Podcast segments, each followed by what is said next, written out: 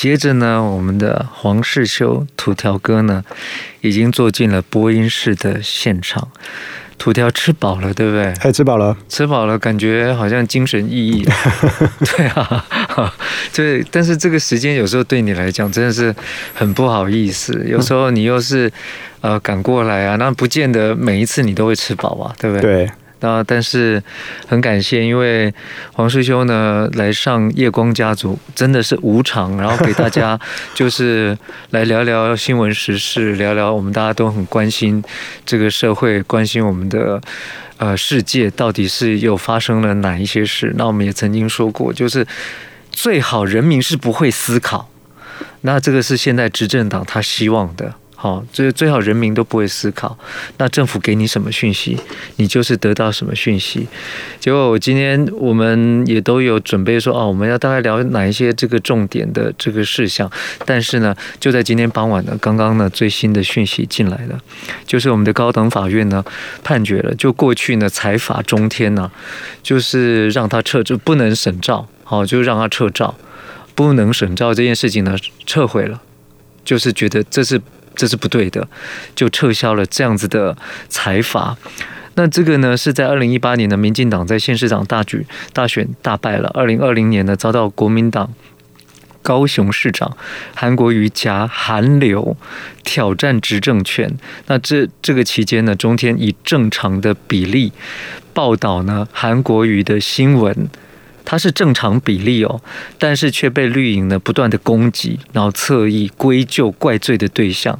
NCC 呢，现在二零一九年的二月裁处呢，中天报道这个大家卖玻璃亏，然后新闻裁罚二十万元。二零一九年五月呢，又裁罚中天报道呢，凤凰云说这个这个是那个什么邪门歪道啊，就是裁罚新闻。这个新闻裁罚四十万元，然后违法滥罚呢，全在月前呢就被法院呢推翻，就是十次通通都说财罚不对，好，他十次哦，通通都败诉，在法院里面都败败诉，而且这十个都撤撤销确定。那中天呢，对类似 NCC 的这个抗法诉讼呢，已经累积到十连胜了。那二零二。二零年一月呢，总统蔡英文原住民，呃，保住民进党了，执政权呢，在二零二零五月呢，外流的这个总统府内部的密件呢，赫然就提到了 NCC 人士以及中天，他说啊。这个苏贞昌院长之前以陈耀祥担任主委为思考，请陈耀祥提出 NCC 就是五人名单，两人偏绿，可以配合处理中天。天哪，这是什么大事情啊？这居然可以这样做！而且呢，我们在这个一个多礼拜前呢，国民党才冲进呢，就是 NCC 他们就是强制强制呢，就是要审禁电视案。而且就是，如果那天没有冲进去呢，他那天就要让他过了。可是因为冲进冲进去之后呢，当然开始侧翼啦，或者什么政府就说啊，你你这样子真的坏了意识啊，不好意思，这种状态呢，比当时之前民进党他所做的。你还记不记得那个什么邱英还去踹那个什么 踹门呐、然后弄到什么？结果这一次呢，进电视的案子呢，那天就他没办法审，他说哦，那就择期再审。那有些人在看好就说，你看啊，你闹成这样，他还是择期再审啊。但这次呢，中天就是不一样了。好，这个这个突然这个新闻一出来，大家就知道原来我们的 NCC 它到底是独立机关吗？那时候国民党就冲冲进去说，你居然敢强呃，就是强审，就是镜电视案。镜电视，我们不是在骂说镜电视，你这个什么新闻从业人员你有问题，是高层，是你高层跟那个执政党的高层勾结有问题。是这件事情，结果你强制要让他强度关山，结果他就说，请不要阻碍我们 NCC 独立机关行使我们的的这个这个权益。我想这个我们的土条应该有看到这个新闻吧？这个脉络。NCC 这个单位啊，本来就应该撤除了哦。事实上，在进电视那个案子爆发的时候啊，正值 TVBS 新闻台要换照，也要给他换照。如果如果进电视这个内幕丑闻没有爆出来的话，其实 TVBS 大概就会走上中天的后尘了。啊。那中天这个案子呢，呃，我我必须说这个案子的胜诉得来不易，嗯，因为在高等行政法院，就这种行政诉讼，其实呃，民间方的胜率是非常非常低的。低的，你你但凡你去问过一些律师，你问他们行政诉讼打赢这件事情是不是指的大输特输，他们觉得是绝对是的。嗯嗯嗯，因为这也不是说法院偏颇啊，因为我认识一些法律界的老师或是朋友，他们都说现在的司法体系，呃。地检署很多都歪掉了，尤其是恶名昭彰的北检，根本就是政治办案，依附着民进党，啊，非常非常的绿啊，已经丧失了司法的公正性。那台北地方法院呢还好，但是呢近年有一些比较年轻的法官也开始向政治靠拢，做出一些政治的判决。你刚刚讲的是北检、北检跟北院、北院啊。对，尤其是北检，你说他已经是就政治，就是就是绿民进党的形状了。北检哈，嗯嗯，那这部分是一般的诉讼。好，那我们现在讲是行政诉讼。那根据法律界这些老师朋友的说法，行政法院体系向来是比较中立的，就是说至少我们近年来也没有看到说行政法院歪掉的情况。嗯嗯，但是为什么行政诉讼这么难打呢？因为行政诉讼的规则是。基本上，只要政府机关没有做出明显错误的判决，嗯，就是我没有被你抓到重大瑕疵哦，乱乱下这个处分，嗯，基本上行政法院就认为说，那主管机关大致上有裁量的权利，嗯，啊，你只要照着规则来，或者照着程序来，嗯，哦，那这一切的结果基本上就是你主管机关的裁量能力，先天的条件就是不容易打赢行政诉讼，你只要照着就。政府机关只要照着程序来，哪怕是那个结果，你觉得这个观感上就很偏颇啊？但对不起，这是主管机关的裁量，而且我们有照程序走，嗯、是对。那所以。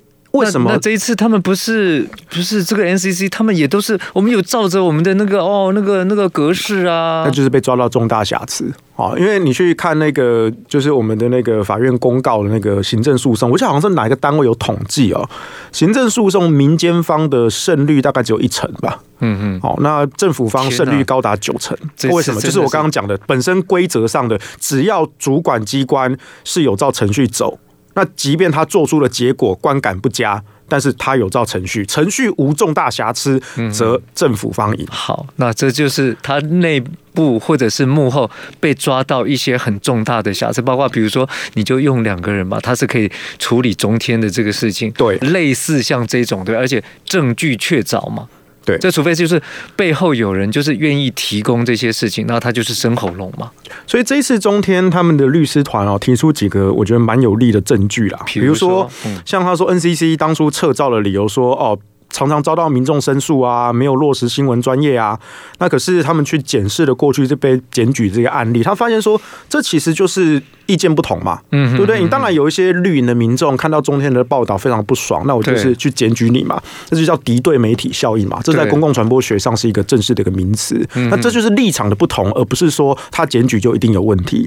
再来就是说，当初二零一九年选举的时候，哦，中天好像大幅的报道韩国瑜，哦，所以 NCC 当时说，哦。你们这样子报道偏颇，不能够报那么多韩国瑜。嗯、那中天的律师团也提出说：“哎、欸，不好意思哦，在二零一九年三月到十二月份，东森、三立、一电视、TVBS 都有比中天更高频率报道韩国瑜的记录。那你为什么只罚我中天，不罚这些其他电视台？”他是有录影下来，然后就是证据的时间很很明确嘛，对，对不对？那我认为最严重、最严重的瑕疵就是 NCC 委员的审查意见。好，那这一点我之前没有注意到哈，这是报新闻报道出来，我才注意到说，中电律师团有抓出 NCC 委员的审查意见，竟然有用字遣词相仿，甚至有一模一样的书面排版错误。嗯，那代表说你们这些委员根本就是 copy 有一个公共的模板，已经先射箭再画靶了。你们就只是说要中天死，然后呢，你们委员的意见随便写，然后甚至呢，我准备一份标准答案卷，你们就委员抄一抄，然后稍微改一改，哎啊，改改交出来，哎，你看，多数委员都赞成撤照中天，好，所以呢，我们绝对是公正、公平、公开，哦，这是委员的多数意见，没有的事了，你被抓到，你就是用模板嘛，嗯，对，事实上，我印象中当时被撤照的时候啊，撤照前的最后一场审。查公听会那一场我有全看，好，你就看到 NCC 方找了一堆政治立场鲜明的学者，嗯，啊，包括了沈博洋啊，就是黑熊学院那个沈博洋，嗯，那他们是完全没有在理中天律师团所提出的抗辩，嗯，他就是每个上来，好，就像在念稿一样，就各讲各的。啊，念完了，他们也没有要留下来听对方的这个抗辩，就直接就走了。那如果这根本就不是公听会的精神，他们只是在宣导。对政策宣导。如果今天你是真的哈，比如说我办一场辩论比赛，好，今天来甲方乙方啊，谁辩得赢啊，谁就能够哎得到这个奖赏。好，那如果你看当天整天这个表现，嗯，我全看完了，我相信中天律师团的表现是优秀的。嗯，就你理由就是一面倒啊，就是我一条一条，你列出我一条一条问题，我就一条一条理由辩驳回去。嗯，如果当时大家有去看全程公听会的内容的话，嗯，但是我们当时候虽然看完这个，觉得说哇，这个。辩方律师团哦，这是非常非常的彪悍哈，这个完美的回击了。但是我们最后都说，这个政治上律师团表现的再好，有什么用呢？嗯，他答案已经先确定了，政治不正确了吗？对，那果不其然，过了几天，NCC 就做出结论，哎，委员多数共识决定撤照中天，果不其然嘛。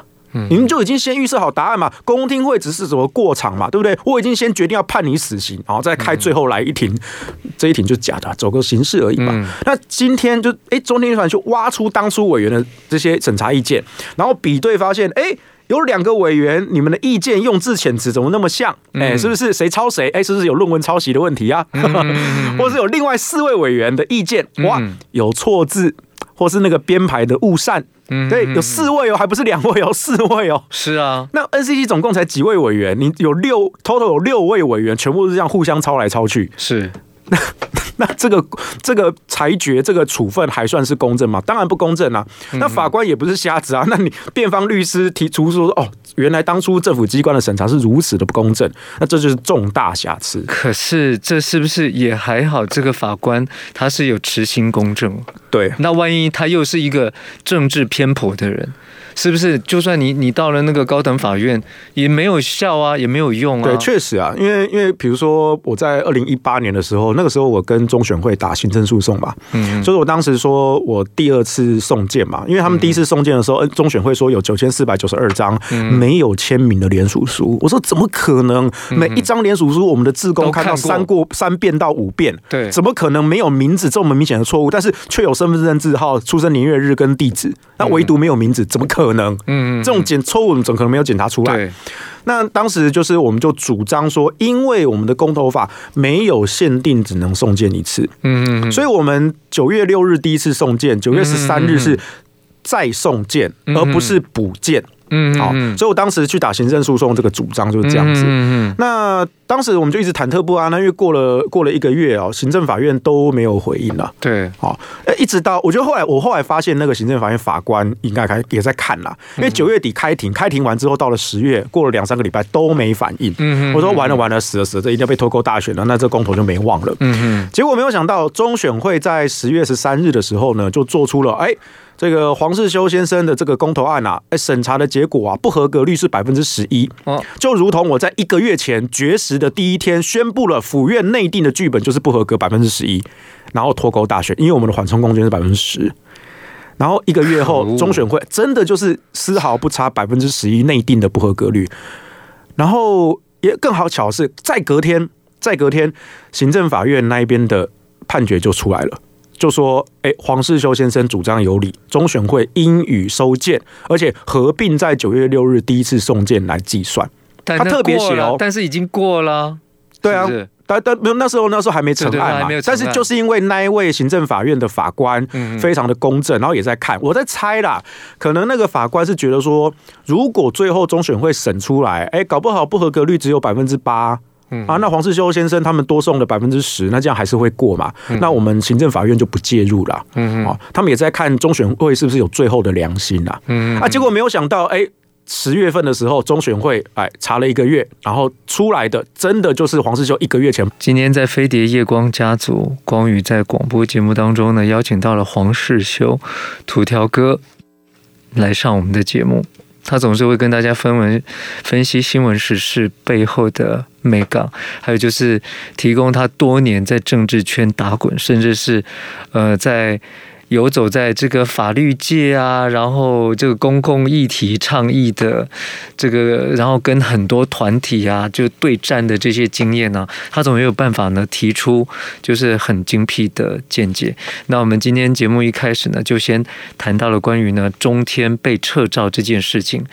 两年前，两两年多前，这件事情是何等的大事啊！但是就是一直被罚罚罚罚罚罚了十次，结果后来呢，中天不服呢，就是上了法院去提告。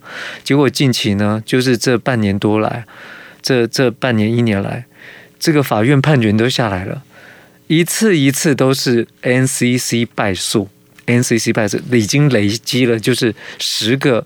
败诉了。他说：“我基础就是觉得他一直被告，一直被告啊，这个中天真的是很可恶啊。所以呢，诶，于是我们就裁撤他。”好，就是不予换照。他是等到六年一换照的时候呢，用各种强渡关山的这种方式，哦，用捷径各种方式，然后就说他哪边不对，哪边不对。然后当他们要阅卷的时候呢，我会看到他这样这个说法，在当时其实真的很离谱了，不让他阅卷，然后用各种的方式又去阻挡那。呃，中天也提出一些，就是我们这边也有建议的这个名单，就不准就是不准，好，通通不可以，通通以 NCC 自己说了算。所以当法院呢，现在这个高等法院呢判决说，他当时撤照中天呢，这是错误的，就是把这件事情呢就撤回，可见这个是中天的大胜利。然后刚刚黄世修说很不容易啊，打这个行政诉讼啊，只要这个。政府相关单位呢，就是所有的模式没有被抓到呢，明显的瑕疵呢，诶，它通常就是十就是九比一，就是十件案子里面九个都是政府胜诉，然后一个是人民胜诉，所以这个是很不容易啊。但是被抓出来这些真的是太莫名其妙了，就原来他们都是有一个公版，然后到处就是用。用各种呢强渡关山的这个模式，那我也回想到呢，我想这个黄世修你应该也也记得，反正你特别有感，因为你一直在从事公共议题倡议，然后尤其是二零一八年，当时当时韩国瑜出来，韩国瑜被黑到什么样的程度，然后中天他只是仗义执言，说着一些正确的事情，可是呢，韩国瑜说我我害了中天，所以中天是被被我害关台。在某一些角度来看，是的。可是那时候呢，当民进党倾全国的力气在黑中天，你知道，当中天被关台的时候呢，有多少人是愿意站出来说这个太可恶了？没有，所有的几乎就是就包括那时候，现在一直骂那个一直骂民进党的馆长。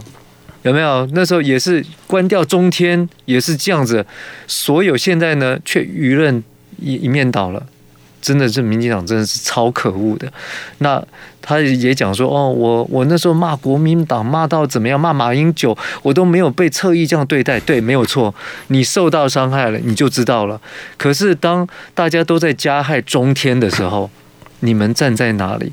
你有看到这是一个基本的尊重新闻道德伦理？然后就是政府就黑手进去做这件事情，多少政治人物啊？那时候韩国也出来选总统的那个那个时候，多少政治人物，甚至包括就是就是一些呃，就同同样的都在选举的人，大家都一样啊！你居然都没有大声的疾呼，其实这个才是根本。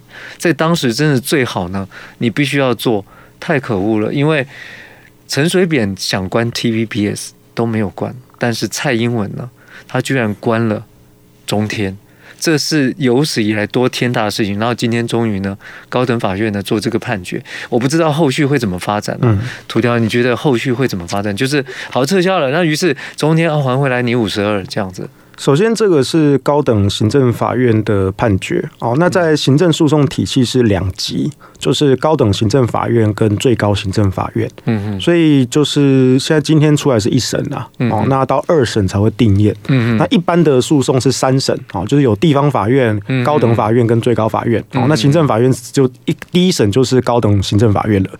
那你说 NCC 当然会上诉啊，但是嗯不知道，我如果二零二四年如果政党轮替，不知道。对啊，但是这个希望可能不高啊，不知道，比较悲观一点。是第二个这件事情，我很感慨啊，因为我从事公共倡议那么多年哦，其实很多人不知道我在。从事核能的公共倡议之前，嗯，我就一直在关注网络社群的言论自由这件事情。嗯嗯啊，那当时大家可能还不认识我，因为那时候我不是一个公众人物啊。但是当时我就关注，比如说美国、欧洲，然后各世界各地这种关于网络言论管制审查的。嗯嗯，那我是站在反抗这些审查管制的一方啊。嗯嗯，所以这个议题其实才是我最根本的关注的核心。甚至我之后，我后来在做这个能源核能的倡。议的时候，其实我也说了，我不是要强迫所有人都要支持核能，嗯嗯，我是希望把这些客观的科学知识厘清之后，给所有人选择的自由，嗯嗯，包括我在二零一八年绝食的时候，我手上就拿着 Freeman 的《选择的自由》这本书，嗯，好，那是我一路走来的一个精神的理念，嗯嗯，然后刚刚提到那个馆长哦，当时馆长跟黄国昌他们办在凯道办的什么反反红媒嘛，对啊。他们就把这个中天贴上红媒红色媒体这个帽子嘛，哦，但那个就是一个跟跟随着民粹浪潮，然后去贴人家标签，然后去批斗一家媒体哦。其实我认为啦，媒体这些公司，你可以有各自的立场。你今天三立有他的立场，民视有他的立场啊，中天有他的立场，我觉得这都无妨。你像美国不同的电视台，有些是偏民主党，有些偏共和党，这无可厚非。但是你有一些新闻伦理要遵守。嗯嗯嗯。那第二个，政府机关不应该用这种。威权的手段去打压言论自由，对，所以这件事情我多次，我过去这几年我多次的帮中天讲话，嗯，我们不是挺中天，我们是挺的是新闻自由，嗯，所以我们今天看到高等行政法院这个一审判决中天胜诉，其实我们是感到欣慰的，嗯嗯，可是你说这件事后之后会怎么发展？嗯啊，我觉得很难讲，因为我觉得最后这件事情还是政治决定了，就是二零二四年能不能政党轮替？你说二零二四年没有政党轮替？那法院判归判啊，但是你没有办法恢复原状啊。嗯、那了不起就是中天另外提起民事的诉讼，嗯，那球场。那目前传出说，呃，中天球场七十多亿新台币，因为他这个事故。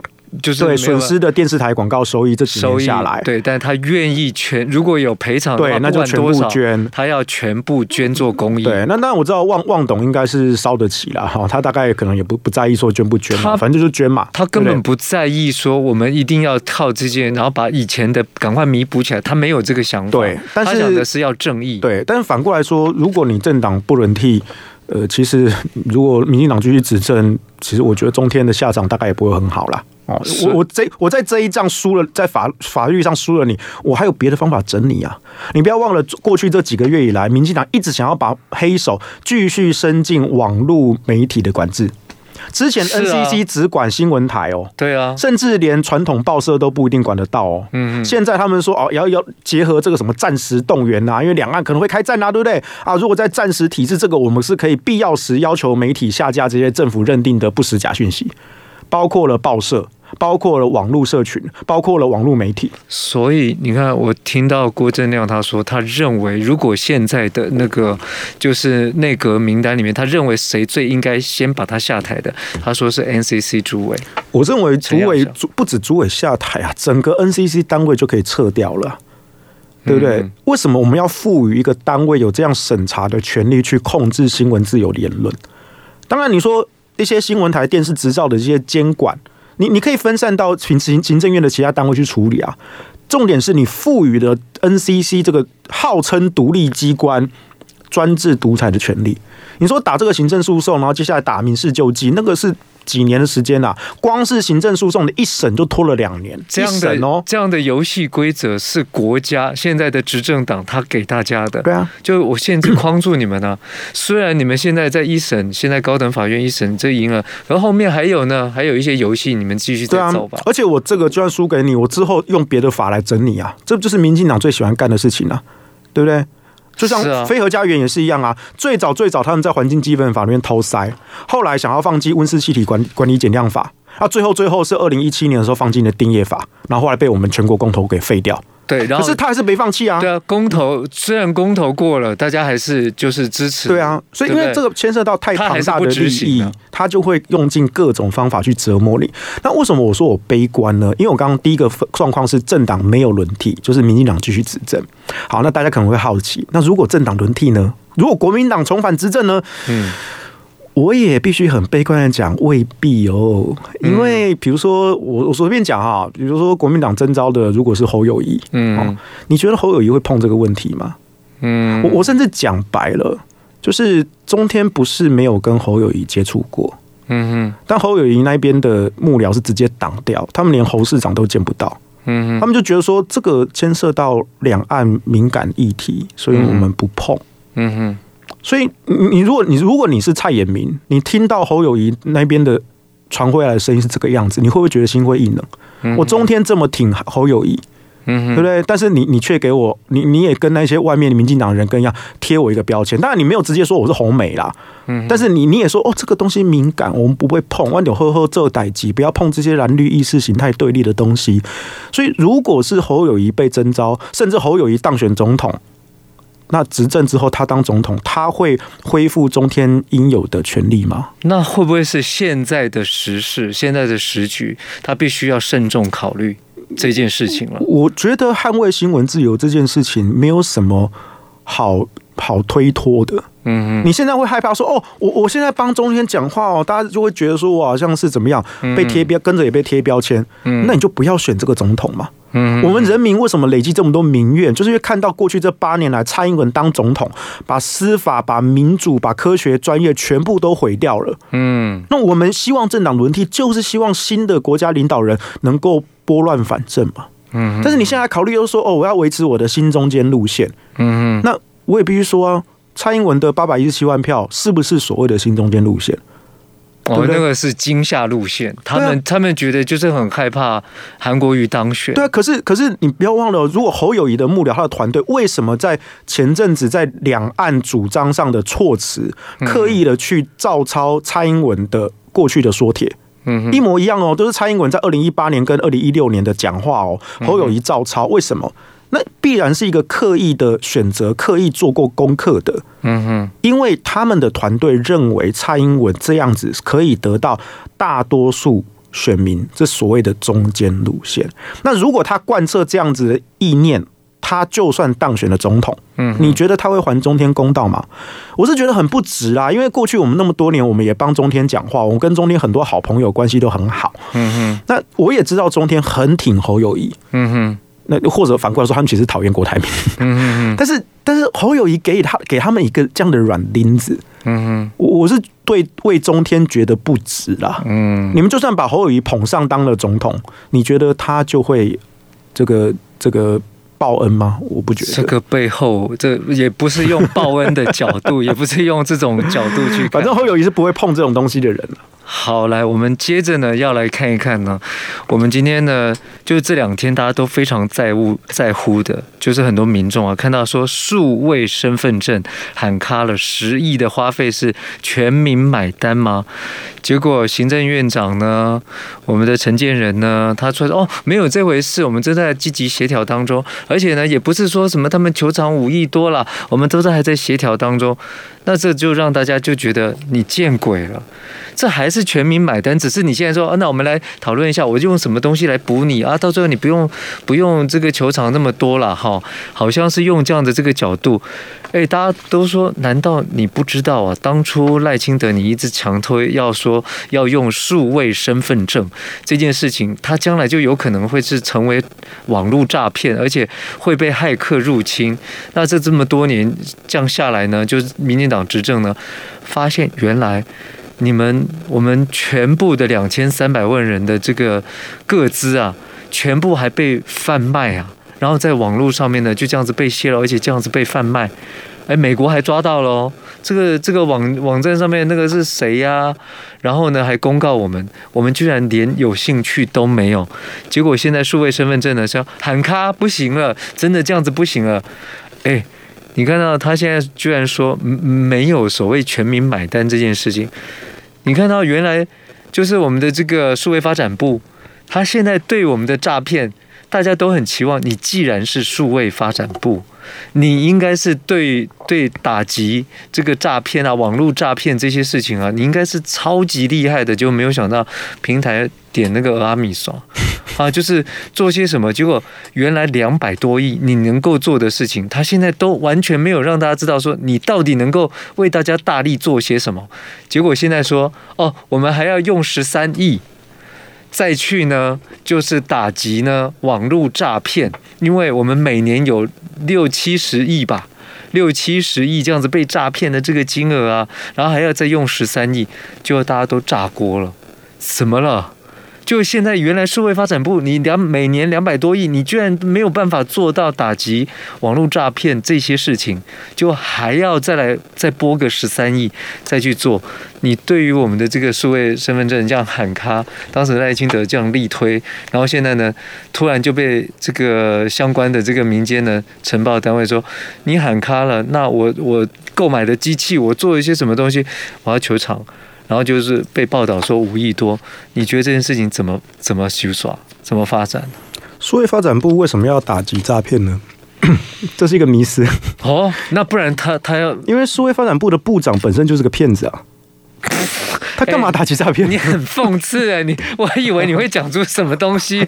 你哎哎，我很认真啊，我很没有没有没有。我们的我们的唐大部长本来就是个骗子。没有你你刚刚我以为你只要告诉我们说，数位发展部它的作用不是在打，结果你现在讲。我很认真啊，我没有讲错啊，各位听众朋友，你们评评理啊，我没有讲错啊。那那谁要来做呢？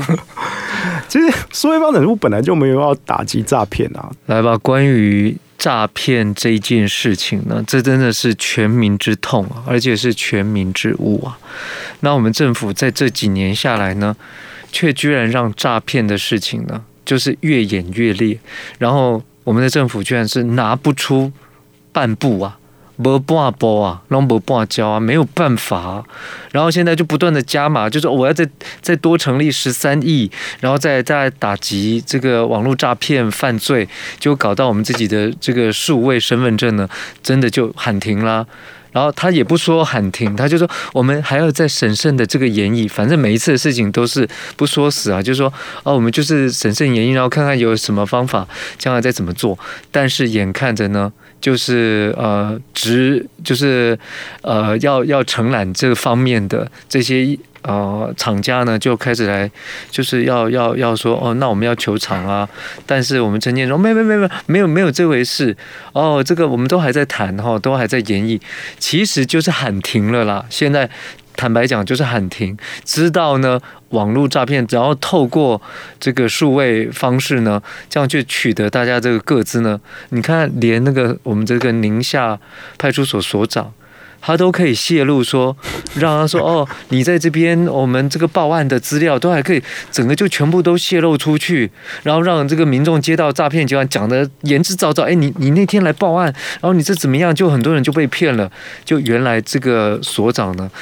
他呢收了一百万，他卖给了台版柬埔寨诈骗首脑，那我们就看到这真的太脆弱了。然后我们这边呢，就是把我们的两千三百万个资呢给卖掉呢，美国已经其实就抓到了这个，但我们居然一点反应或者一点兴趣都没有。我不知道我们的这个政府他到底知不知道诈骗在民众里面已经是深恶痛绝这件事，还是他他他跟人民是不在同一个水平啊？我我认真讲啊，为什么刚才说数位发展部不会去打击网络诈骗犯罪这件事情？嗯，从外从从外部的观点在，大家还记不记得简讯实联制？当初唐凤造神说简讯十连制有多神，而且完全免费。当时他们还做了文宣，打的广告，完全免费。结果骗。后来是我跟唐凤，我私讯逼问他，他最后露出马脚，他不得已承认说简讯十连制对疫调。一点用都没有，因为资料库是不相连的，所以指挥中心是根本没有办法从简讯十连制的资料库里面捞出使用者的足迹，没有办法的。那你花钱做这个干嘛呢？他对外宣传又说完全免费，结果后来被抓包了。我说那怎么可能完全免费？你跟电信业者都要钱嘛。后来被立法委员抓包，编了 NCC 编了八亿的预算要给电信业者，就是简讯十连制的费用。你看，对不对？那这。我告诉你这件事情，我当时是最早最早踢爆的，因为我是直接去逼问唐凤，他就会左闪右闪，但是我不会放过他，最后他的话就露出破绽了，然后后来他就他就不理我，他就不回了，不敢回了。可是我就把这件事公布出来嘛，然后立法委员是大概一个月之后才跟上啊，嗯，但是我那时候就很痛苦，因为这件事情即便是我踢爆了，然后一个月之后立法院也踢爆了，嗯嗯，可是呢。他还是当上了数位部长啊！不止不止，简讯时间制还是一直用，大概用用了快快一年的时间。你知道那一年我非常的痛苦，就是我每次走进便利商店要扫条码的时候，我都觉得这个东西没有用，而且就是我踢爆的，为什么还要像猴子一样来扫这个条码？然后我看到别人扫条码也是扫 QR code 也是，就是根本就是神经病的一个做法。你知道我很痛苦嘛？知道真相就很痛苦。第二个是为什么说从内部来说，刚刚那是外部的因素，嗯嗯，从内部上来说，唐凤这个人哦。他的性格是非常不负责任的，嗯，他能不管事他就不管，嗯哼，所以你说网络诈骗犯罪，我告诉你他的想法是什么？他的想法就觉得说啊，这个你们小心就好了，对啊，然后自己做好治安保防啊，资讯安全的意识认识啊什么的，这个本来不是我们数位部要做的啊，是也甚至他也不会，他也不是觉得不是数位部要做，是不是我数位部长要做的？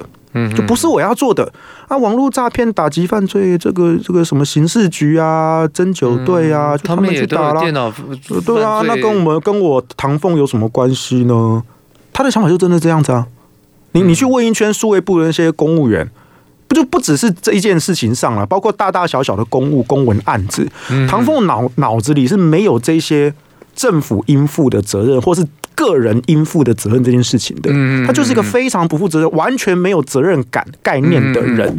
嗯，所以你今天去逼他说，为什么这个脸书上诈骗冒用名人的名义开什么标股粉专，或者是说什么哎，这个泄露个资，当大诈骗集团去联络你、打你电话什么的，这个数位发展部难道不用管吗？嗯，关键唐凤一定就是跟你打太极、打哈哈。嗯，啊，这个我们都就我们大家要加强资安保防啊，要这个零信任架构啊，Zero Trust 之类的，卖弄那些专业术语，我之前也写过一篇啊，实务界是不可能做 Zero Trust 的。嗯嗯，但是你唐凤为什么对立法委员卖弄那些术语？因为立法委员根本不懂啊。嗯，那唐凤就最喜欢用这种专业术语，他其实唐凤自己都不懂那个专业术语。但在我们懂那些专业术语的人来说，虽然我不是资讯本科出身，但我我也不知道为什么我知道这些东西哈。我我这个杂学太杂了哈。嗯，我知道这些东西啊，所以我看到唐唐凤在答询立法委员的时候，天哪，立法委员就这样放过他哦。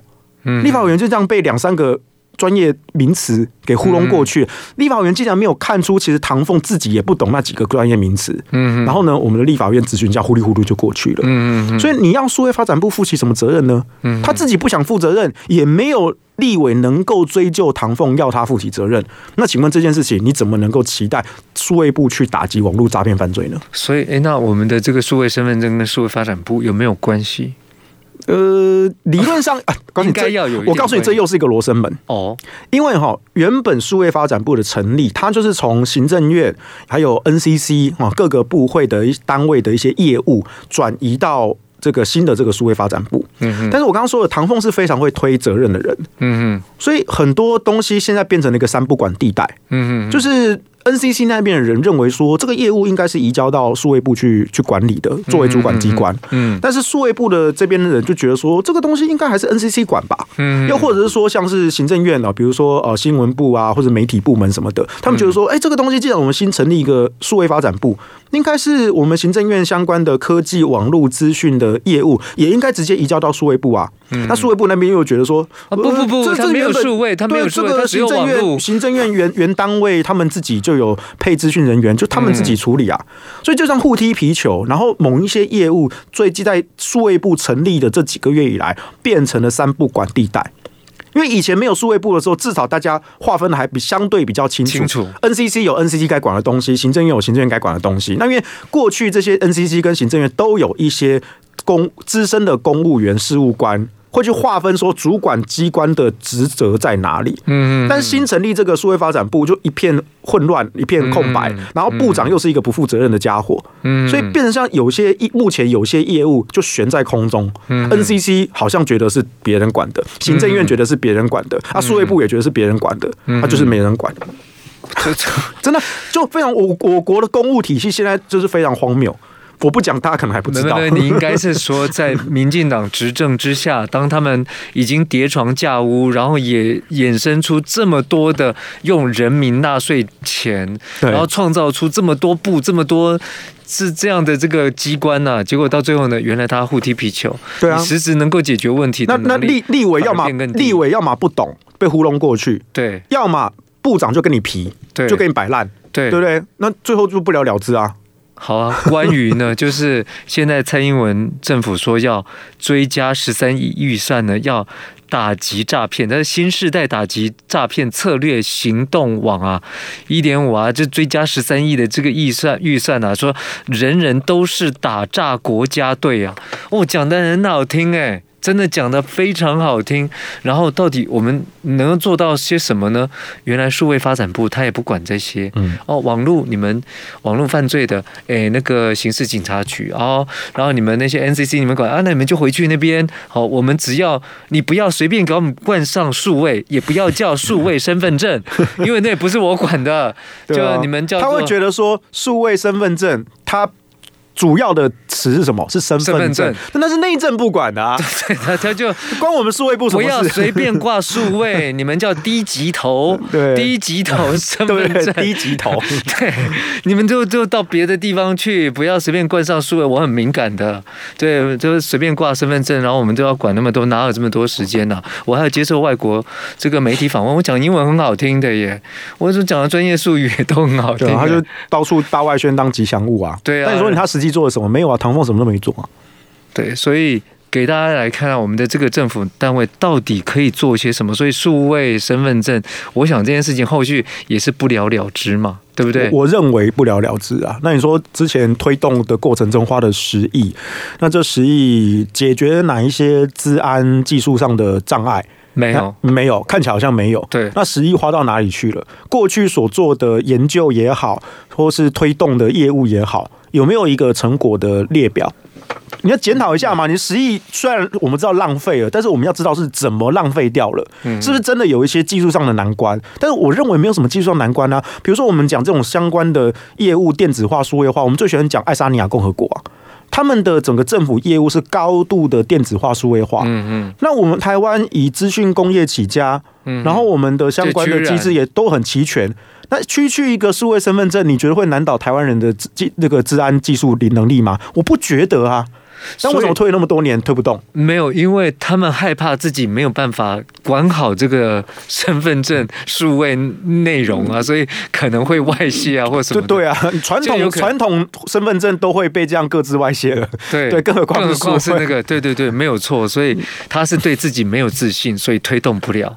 对啊，但我们要追究那十亿到底花到哪去吧？对啊，对不对？你发发包给那些厂商，那厂商做了什么？那会不会他们自己在政府内部呢？就包括像现在那个徐小新推推动的，就是那个啊，那个叫做 IM 点 B 的那个诈诈骗诈骗集团那个案子嘛？对，然后说郑文灿，然后跟他就郑文灿说：“没有，你不要用一张照片。”他说：“哦，一张照片是不是？我再给你更多照片。”我们这些人都跟民进党高层很熟，都很熟很熟。就要不要说原来？民进党跟诈骗的距离如此的接近，然后甚至是水乳交融，或者说有一点这样切割不清楚，所以现在呢，当然被爆出来哦，二十五亿被诈骗了，然后呢，爱马仕满满坑满谷，然后原来都是走在高端的那种那种贵妇生活圈的，然后都用这样的方式，然后又因为他有民进党的这个支撑的这个背景，所以大家信任他嘛，所以你看这样子被徐小新这样一路踢爆下来，而他很认真呢。对，全部都都给他给他列出来了。对啊，你说这个会不会是我们在打诈在上面呢？原来民进党政府他没有办法。不，这些诈骗集团跟黑白两道关系也都很好嘛。他们为什么能够存活这么久？就是因为背后有人在撑腰啊。那就是这些民进党高层啊，不只是诈骗集团的黑道也是啊。黄成果的案子从去年选举到现在，其实后头黄成果有被处理吗？没有嘛。那他现在只是又多报一个诈骗，没有没有，他有躲起来啊。啊，躲起来归躲起来，但还是继续在躲在背后吃香喝辣啊。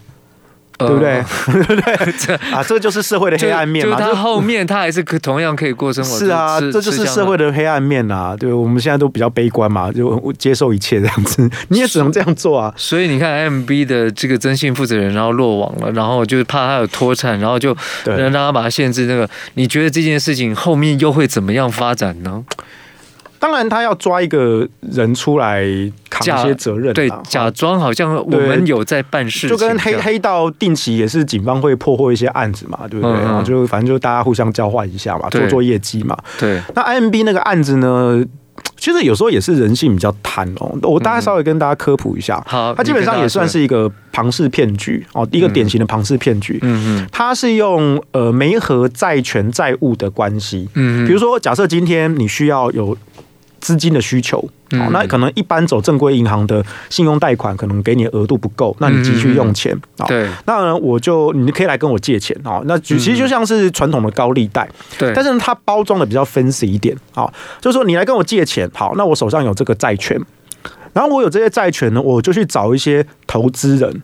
我说，哎，我们现在这个商业模式呢，就是用这种放款，然后利率来赚分润。哦，那你现在投入，就是你把这个资金拿出来，让我们去放款给这些债务人的话呢，你这些股东出资者，我可以定期分润你一些。嗯，好，其实照这样的逻辑本身是没有问题的，因为所有银行都是这样干的。嗯，所有银正规的银行都是这样干。是，问题在哪里呢？如果这个债权行为是假造的呢？就是我明明没有人来借钱，嗯，但是我虚拟了一笔债权，嗯，然后拿这个债权去兜售。哎，光宇哥，哎，我们现在公司有一笔债权，你要不要来出资？那我保证你年利率，我给你二十趴的报酬。你只要出资出五百万，你我就保证五十二十趴。这个就是钓人家上。对，那我拿到光宇哥你这个五百万资金，好，那我就去。他说我有债权哦，我是真的我。对，好，你现在拿到一一张类似债权的股票，对不对？然后你可以分润。好，那一开始我也分润，几个每个月都给你钱，所以你认为我是没问题的。好，我再去找下一个朋友。哎，我告诉你哦，我们现在新开这个公司业务然后呢，光宇哥已经投资，他已经投了五百啊。对不对？然后呢，我们保证每个月都分润。不信你去问光宇哥，对我这大半年来是不是每个月都定期打款给他？对不对？他这样赚得饱饱的，对不对？好，所以呢，赶快你也来出个，你出个八百吧，对不对？好，那我再找第三个、第四个、第五个。那我我给光宇哥你的利润来自于第二个人投入的资金，嗯，我给第二个人的利润来自第三个人投入的资金，老鼠会就变老鼠会啊，就抓最后一个啊，嗯。所以这就是最典型的庞氏骗局，这个在经济学上是非常非常有名的典型案例。但只是说，在现代化的科技下，它有不同的各式各样炫目的包装。你看看这个借贷平台呢，IMB 呢，这个诈骗的金额已经高达二十五亿，全台有数千人受害。那这个负责人呢，叫做曾国伟，现在呢被一诈欺银行法等罪嫌罪嫌呢，就是移送台北地检署。那这个徐巧芯呢，他在脸书揭露呢，这个负责人曾国伟跟民进党的关系密切，但是绿营没有一个愿意出来帮忙他讲话，因为大家知道这就是骗局的一环。对啊，那他们都深陷在其中，但是呢，他们偷偷消除过往的人脉痕迹。嗯，来，徐巧芯呢就说这个 IMB 呢。这个网络借贷呃不动产的这个借贷媒和平台呢，这个负责人呢曾国伟，他的这个诈欺方式呢，就是假债权真吸金，然后二十五亿元呢都是靠着他的人脉关系，然后他说啊，他可以。透过呢曾国成这样去搜寻呢，他跟民进党呢走得非常的近。他举例就有一家基金会呢，就叫做双清文教基金会，现任董事长呢是前公广集团董事长，政治主张倾向绿营的陈玉秀，然后他还。举例呢，就是基金会的官网可以看到呢，过去曾国伟多次造访该基金会，并且跟大批的绿营知名政治人物同行，包括陈菊啊、吴怡农啊、吴乃德啊、蔡其昌啊、林佳龙啊、陈欧博啊、卓冠廷等等。他说，值得关注的是，网站上呢原本提及曾国伟的姓名呢，如今照片还在，但是名字已经被基金会呢官网下架了。他说很怕被人发现彼此的关系。所以徐小新呢就批评说，这名诈骗集团潜逃者呢跟民进党多人过去的关系密切，但是当如此多的这个受害者出现的时候呢，他们没有人愿意出来帮忙讲话，只想着偷偷消往过往的人脉痕迹，然后其心可疑。所以可见呢，我们在打诈上面呢。民进党有很多的，就是这些年已经累积下来，因为是一个既得既得利益者，然后在上位，然后同时政府的庞大的资源等等，所以大家都靠近、靠拢、靠拢、靠拢，然后他也深入了他们其中，然后包括当时高嘉瑜，就是呃这个打高嘉瑜那个叫什么，我突然忘了。林炳书吗？对啊，李炳书他也是因为靠着人脉，所以他东骗一个西骗一个，然后就是原来在政治高层的这个生涯里面呢，很多人都是可以用就是各种的手段跟方法，现在已经盘根错节到这种程度，所以你说指望民进党他可以对我们的这个人民深恶痛绝的，就是哦，我被诈骗多少钱，我被诈骗多少钱。哎，他们高层可能不在乎啊，因为他们自己很清楚哦，这个是诈骗的，我我不会投入啊，我就帮助他，然后好像就维持一种哦高端上流社会的那种感觉，是不是这样子？不止哦，他把你看成韭菜啊！哦，你挂 挂孤对对，我不不是不关我的事，是我根本就把你看成韭菜啊，让我的朋友去割，哎，我自己可能不动手割，对啊，啊，我朋友去割，啊，割完之后呢，包成水饺，大家一起吃，吃。所以这个就你在看，他们现在也不可能就拿出什么 paper 了嘛？应该，但我必须说哦，这种诈骗它是一种生态文化。嗯嗯，你你不觉得很惊人吗？二十五亿的金额，然后。人脉这样一环串一环，能够骗到这么多，好恐怖哦，对不对？其实某某种程度上来说，数千人吗？就是假设先先不论说他是用这种庞氏骗局的诈欺手法，假设说他真的是要去媒合这些金主的借贷，嗯，你光是人脉，你一个一个去游说，然后这样串起来，可以串到二十五亿耶！但就这个功力就非常的了不得，嗯嗯。可是他们在整个这种他们那一个社交圈的。思维就是相同颜色的羽毛的鸟会聚在一起嘛？他们认为说，这种用不当手段、不择手段得利的行为是没有道德疑虑的。嗯，因为他们脑中的道德观是不存在的，所以他们不觉得这是违反道德的，因为根本不存在道德。嗯，那这些人聚在一起，然后交往甚密啊，然后常常喝酒啊、吃饭啊，跟这些政府的高层、民进党的高层都混在一起啊，出了事，哎，搞不好背后有些关系可以疏通啊，一直到最后，最后真的是包不住了，别扛了，救不了了，才赶快抓一个替死鬼出来。但是，但是现在这个曾国伟，他只是我认为他就是一个替死鬼啊。其实背后还有很多了。你你你你这样想嘛？二十五亿这么庞大的金额，哎、欸，我们刚刚讲数位身份证也不才十亿吧？对啊，对不对？二十五亿这么庞大的金额，你觉得只有一个人一个头头搞了这一切吗？当然不是，它一定是一个集团，一个集团嘛。而且这个集团的人脉、人络网、人脉网络线一定是盘根错节的。嗯嗯。那你说能够去抽丝剥茧，一条一条拆开，抓出背后这个集团吗？我悲观呢、啊，我不认为啊。了不起，再多抓个两个啦。这个是官民相互是啊，支援为用这样子。然后你就会看到现在民进党这些高层，呃，一个个出来切割否认，对啊，当年他们被公布跟黄成卓、黄成国喝酒吃饭的照片的时候，他们也说没有没有，我们不熟啦，我们就只是在这个饭席场合上见到啦。但结果，呃呃，不是啊，黄成国是贵党的中常委，啊，还是蔡英文这个这个这个光明正大聘的国策顾问。嗯，对啊。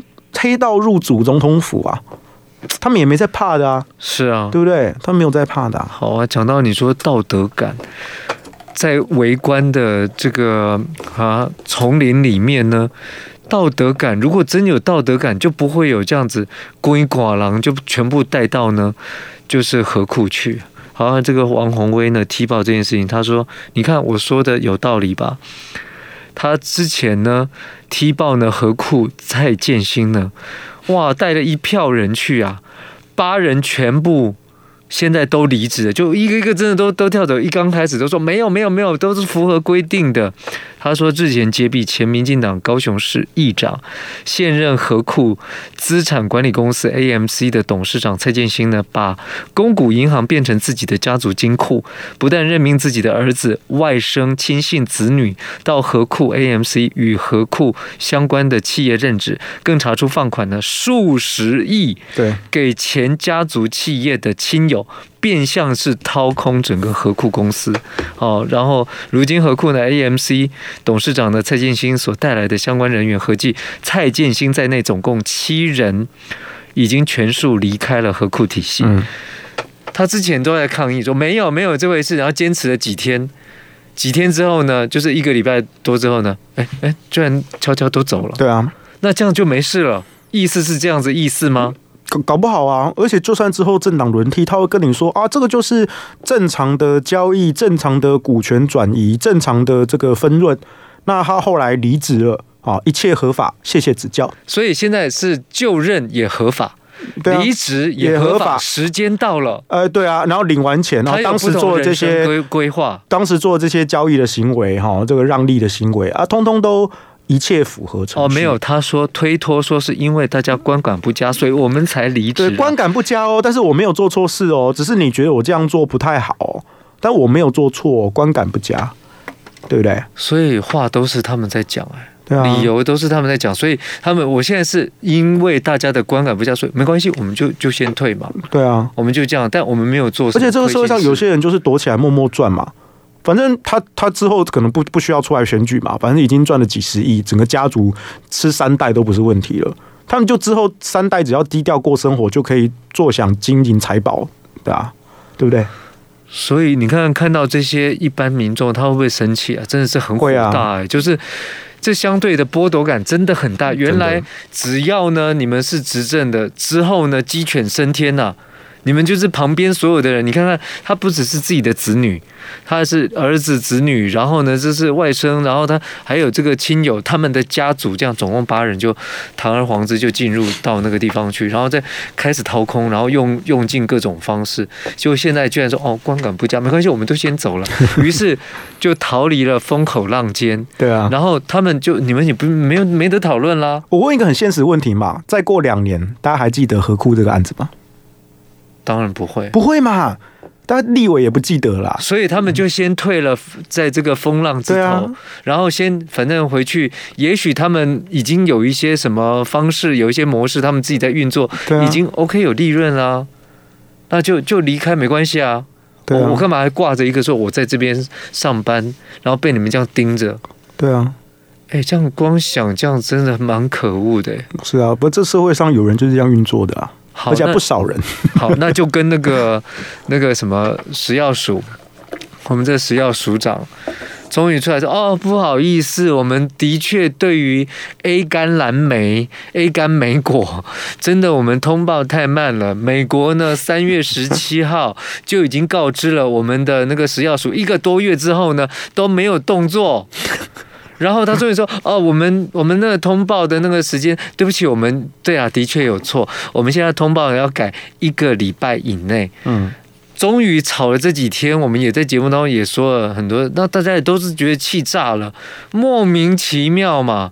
你根本就是完全都没有做事，卫福部、食药署，你们根本都没有在做事，结果后来现在还要就说：“哎，那你们要验出来呀？”